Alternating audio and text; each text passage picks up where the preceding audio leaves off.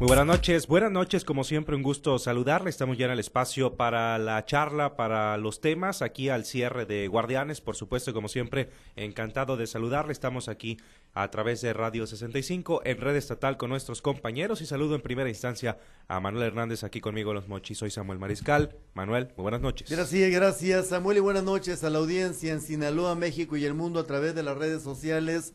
Buenas noches a los cañeros de Guasave y a los algodoneros de los mochis. Van con todo, ¿eh? Van con todo. En Guasave, nuestra compañera Diana Bon. Diana, qué gusto saludarte. Buenas noches, compañeros. Buenas noches a todo el auditorio. Yo no sé por qué eh, Misael puso ganan los cañeros cuando yo veo. ¿De Guasave le puso que no viste? No, no, no. no, pero a ver, oficialmente ese es cañeros. Pero puede decir Tú escuchas la transmisión y los narradores dicen ganaron los cañeros, cañeros ¿eh? Cañero le dicen. Claro, yo sé, pero yo estoy peleando porque Manuel dice los ah, cañeros. Ah, estás peleando por pelear, ¿no? Son los cañeros de Guasave y los algodoneros de Mochi. Son los algodoneros. Sí, así es.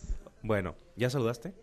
Ya dije buenas noches, ah, compañeros. Y antes de pelear, claro. En la región del Ébora, Carlos Orduño. Carlos, buenas noches. Buenas noches, compañeros. Buenas noches al auditorio, a Diana, a Manuel.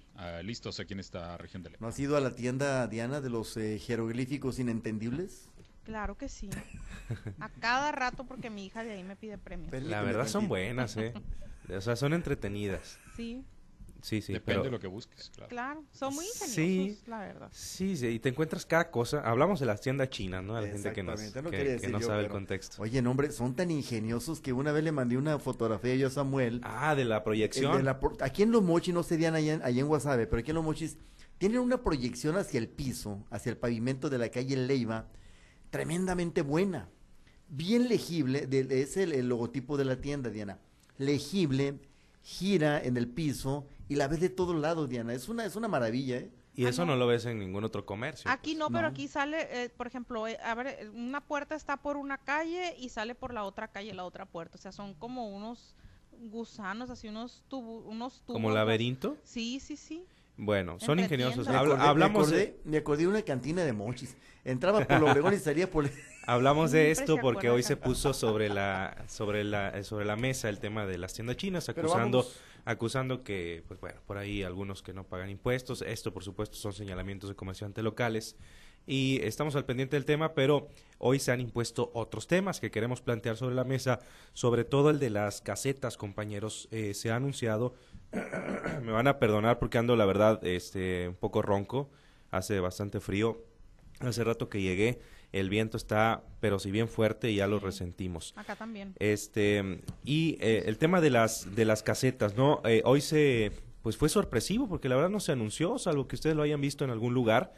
40% es el incremento, sobre todo se ha reportado en las casetas del sur, en Costa Rica, eh, estaba en 168, sube a 236 pesos, y en la Mármol, que es la, tengo entendido, la última caseta del estado, hacia el sur, de 146 pasó a 204.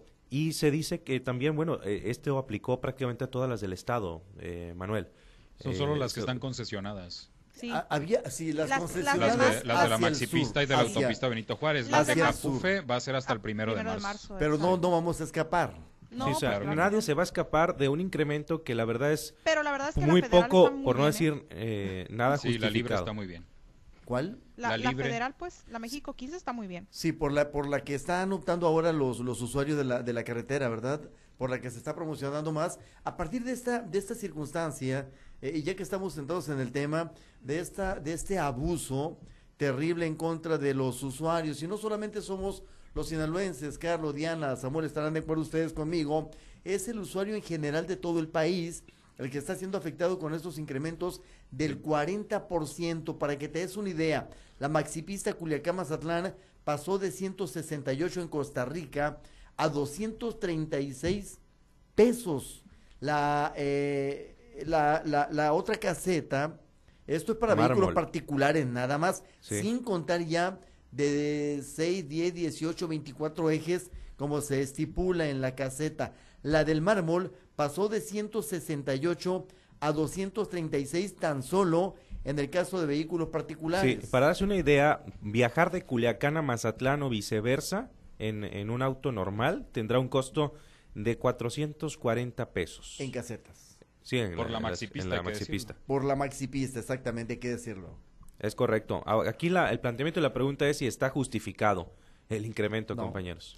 Hay que decir que, Claro que el no. incremento autorizado por la Secretaría de Comunicaciones y Transportes fue del 7 punto y feria. 7.8. 7.8, que es el tema de la inflación. Sí. Sin embargo, bueno, pues aquí vemos que en Sinaloa el incremento fue pues eh, superior a ese punto 7.8. Entonces, pues yo creo que este, las empresas que están concesionadas en estas eh, dos este, mm, eh, en estas dos eh, carreteras, eh, bueno, en la maxipista y seguramente también en la autopista Benito Juárez, pues se va a hacer este tema y próximamente en las de Capufe, ahí en la de Cuatro Caminos, en la de San Miguel, la que está aquí antes de llegar a Limón de los Ramos, también pues va a recibir un incremento. Hay que ver qué tanto van a incrementar las de las de Capufe también. El asunto es que no corresponde con la calidad de la de pues la rúa, ¿no? Porque aunque se dice que este dinero se usa para el mantenimiento y operación de las carreteras, pues la verdad es que las carreteras concesionadas sí están en muy mal estado. Sí, efectivamente. Y si te vas al fondo del asunto, Carlos, eh, compañeros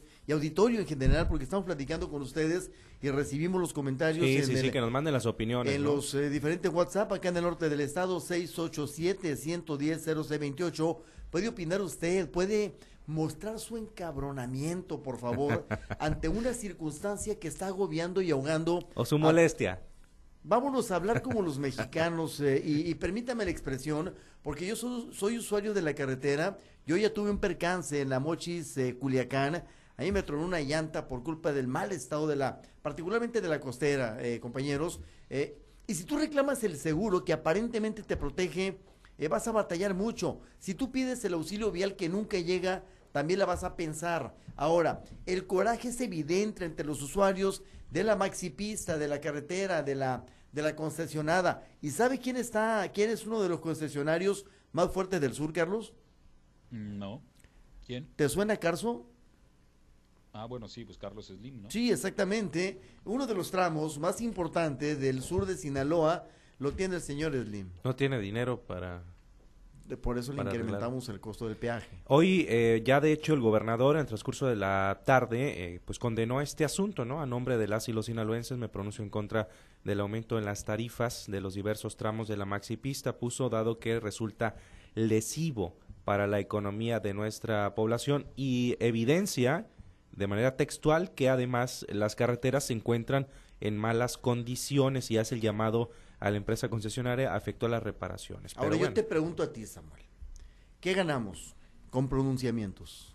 No, no, hay que ir más allá. ¿no? De todo a ver, tipo, de todo tipo, ¿no? a ver, Eh, en, en ese- apreciable eh, los eh, pronunciamientos. La influencia y, el, y la posición que tiene un ejecutivo estatal, de- por supuesto que le da para una gestión profunda en el, gobierno federal, ante la Secretaría de Comunicaciones y Transporte, ante quien tenga que gestionar, pues para que más de un pronunciamiento público, que por supuesto que es bastante válido, vaya y haga las gestiones y mueva los hilos que tenga que mover para que eh, de alguna manera se justifique el incremento o se, se retracte, ¿no? Que la verdad lo veo imposible. Diana, ¿tu opinión? Yo creo que la verdad las autoridades deben de también, eh, pues así como nos exigen a nosotros eh, el pago de, por ejemplo, los impuestos, eh, eh, que estemos al corriente con todo lo que tenga que ver con el SAT, también le deben de exigir a los concesionarios que tengan los tramos carreteros en buen estado. Aquí en el caso de la maxipista está en pésimas condiciones. eh, la verdad es que le atinas a un hoyo porque le atinas. No hay para dónde hacerse cuando vas eh, conduciendo y la gente ha mostrado, como decía ahorita Manuel, la invitación a que pues lo muestren aquí, que nos manden mensajes, sí, claro que lo hagan, también lo están haciendo en redes sociales, la gente está muy molesta precisamente por eso, porque pues hace muchísimo tiempo que se nos venimos quejando, porque yo también me he quejado del estado de la carretera y la verdad es que como lo decíamos al principio, en muchas ocasiones he preferido eh, tomar la libre precisamente por eso, porque está en muy buen estado.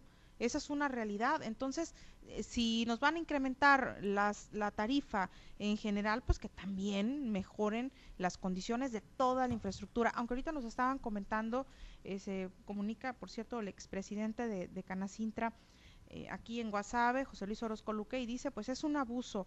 Voy llegando a Tepic y es carísimo todo, las condiciones muy malas en la parte aquí de la maxipista y dice, de hecho le están reparando en varios tramos y paran el tráfico. Pues esperemos que esas partes en las que lo están deteniendo porque están haciendo reparaciones, pues quede bien, ¿no? Tan siquiera. Sí, ahora en un par de minutos, eh, perdón compañeros, nada más para eh, no dejar pasar el tema, para no dejarlo sentido, eh, hablar del tema de el exalcalde Mazatleco, ya exsecretario de Turismo también, Luis Guillermo B, así lo han manejado ya las autoridades investigadoras por mero protocolo.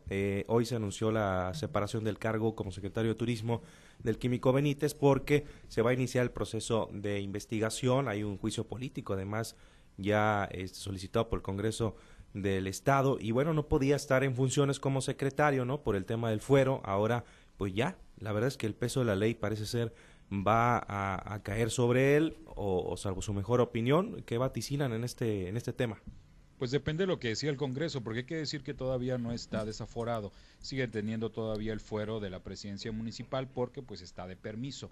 Y este, hay que ver cuál es el proceso que va a seguir el Congreso del Estado, si pues va a hacer este proceso de desafuero y si es así, pues seguramente pues habrá... Pero la ruta este está clara, Carlos.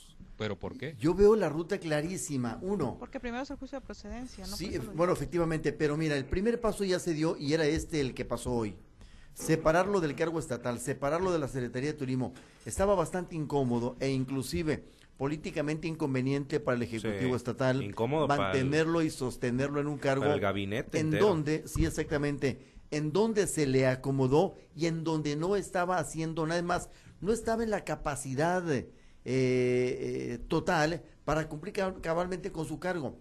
Lo sacas, lo, lo, lo, lo mandas a la vida es civil, pero aún tiene el, fuero que le confiere haber sido alcalde. Lo demás viene más fácil porque ya está la fiscal hablando de los eh, procesos judiciales que tiene vigentes y que se le van a fincar, Carlos. La ruta está más que clara para el químico Benítez. Pero si el Congreso decide que el juicio de procedencia, pues no, le, no lo desafuera. ¿Y el Congreso se manda solo? Pues por eso digo yo, porque el proceso contra el químico Benítez mm. no ha sido este como fue el tema de eh, Estrada de Estrada Ferreiro. Y entonces hay que ver ahí este pues cuál cuál es el, la posición del Congreso hasta este momento. lo que yo conozco pues es que pues Feliciano pues ha dicho bueno pues vamos a ver este las condiciones ahí bueno porque estaba como, como funcionario en activo también por eso pero el mensaje de hoy es clarísimo. Pero nunca han tenido. Se le retira la cobija que lo cubría, cuando menos, en esta fase de secretario de turismo. Se le quita el salvavidas que lo dejó ahí medio. Sí, o sea, se, la jalaron la cobija y lo dejaron, lo, descobijaron. Yo creo que lo, descobijaron porque tenían que hacerlo. Tenían que hacerlo, Diana, por necesidad política, Diana. Le, estaba afectando mucho al Ejecutivo Yo creo incluso que cuando el gobernador le lanzó ese salvavidas, ya sabía que eventualmente iba a pasar esto, ¿no? Sí, claro, porque, el, porque el, asunto aquí era primero quitarle el poder de la presidencia municipal, que de alguna manera pues se lo mantenía más seguro. volver la estabilidad a Mazatlán, Carlos. Y después de, de, quitarle el poder que le permitía la seguridad de seguir gestionando, pues lo bajan a un puesto que pues le representa pues menos dividendo político, tiene menos menos gente, menos es más fácil que, que, lo que hizo hoy el gobernador decir, ¿sabes qué? Pues ya estás despedido. Para él era mucho más fácil eso y entonces ahora pues está solo el químico Benítez y seguramente pues él y su gestión que con quien las ha estado haciendo que le ha permitido de alguna manera ir brincando de un lado a otro y, y surfear el, el, tema del, del, desafuero, pues vamos a ver si pues le alcanza en esta ocasión. Yo, como tú dices, lo veo difícil, sin embargo, pues todavía tengo mis dudas. Yo no tengo dudas, yo veo una ruta clarísima en este momento. Y yo creo que su destino no va a ser igual que el de Ferreiro, ¿eh? no creo que dure tanto. No, no, eh, ¿por qué? porque él ha sido más prudente, Diana, porque él no se ha ido de boca el químico. No, no, no, yo me refiero contrario, yo creo que en el caso de Ferreiro, por ejemplo, aunque evidentemente no ha sido prudente en ningún punto e, porque no es su naturaleza y lo de él desde un principio se dio y se dio. En el caso del químico Benítez, yo creo que los argumentos para su defensa van a ser eh, muy escasos en el caso, en el momento en el que se decida continuar, o sea, el juicio de procedencia y continuar con el juicio político. Entonces yo creo que su destino a lo mejor va a ser más rápido el, proceso que lo que ha sido el de, el de Estrada Ferreiro. Bueno, vamos a, vamos a comentarios finales ya por tiempo, Carlos. La justicia es para los desalineados y el químico está alineado, aunque... A ver, a ver, a ver, a ver, Claro, claro. Pero está muy cantado eh, ¿Quién lo sabe, que eh? están sí. encantados los delitos, bueno, no los delitos, la- las responsabilidades, que se le adjudican al químico Benítez. Sí, pero todavía falta el juicio. ahora. Entonces, si en el juicio el químico dice, ah, pues aquí están mis pruebas, y entonces, digo, este, yo digo no que la justicia eh, y los castigos son para los desalineados, y el químico en estos momentos está alineado, calladito se ve más bonito, Ahora- y este, aunque hay un proceso, seguramente para el gobierno del estado lo más fácil es que el proceso siga y que el químico Benítez enfrente un proceso que al final termina, terminará con alguna sanción administrativa, que pague algún dinero, este, o lo que sea, y que él siga con su vida. Conclusión, Emanuel. Bueno, yo me quedo en que la ruta está trazadísima, que aquí se va a, a poner de, de manifiesto la contundencia, la fortaleza de una fiscalía que lo tiene denunciado eh, penalmente por estas eh, eh, desempeño irregular en sus funciones. Vamos a ver hasta dónde llega la, la fiscal Sara Bruna, que hoy inmediatamente, y esto es lo que también me llama la atención, inmediatamente sale en sus redes sociales Sí, sí, y declara Yo no había visto eso, contundentemente ¿eh? sobre este tema. Es que no están dando margen a nada Correcto. sale el Ejecutivo, sale la fiscal y no están dando margen a nada. Mañana va a salir el Congreso del Estado. Diana. Yo creo que en el caso del químico Benítez, yo la verdad es que ya dudo que, que no lo vayan a, que no se vayan a ir con todo, decir que no vayan a irse hasta las últimas consecuencias, yo creo que ya no va a haber protección para él, pese a que sí considero que se alineó y que mantuvo bajo perfil, pero después de que salió obviamente de la, de la alcaldía, pero yo creo que se va, aquí sí van a, van a hacer todo lo hasta el final, ¿no? En el caso del químico. Benítez.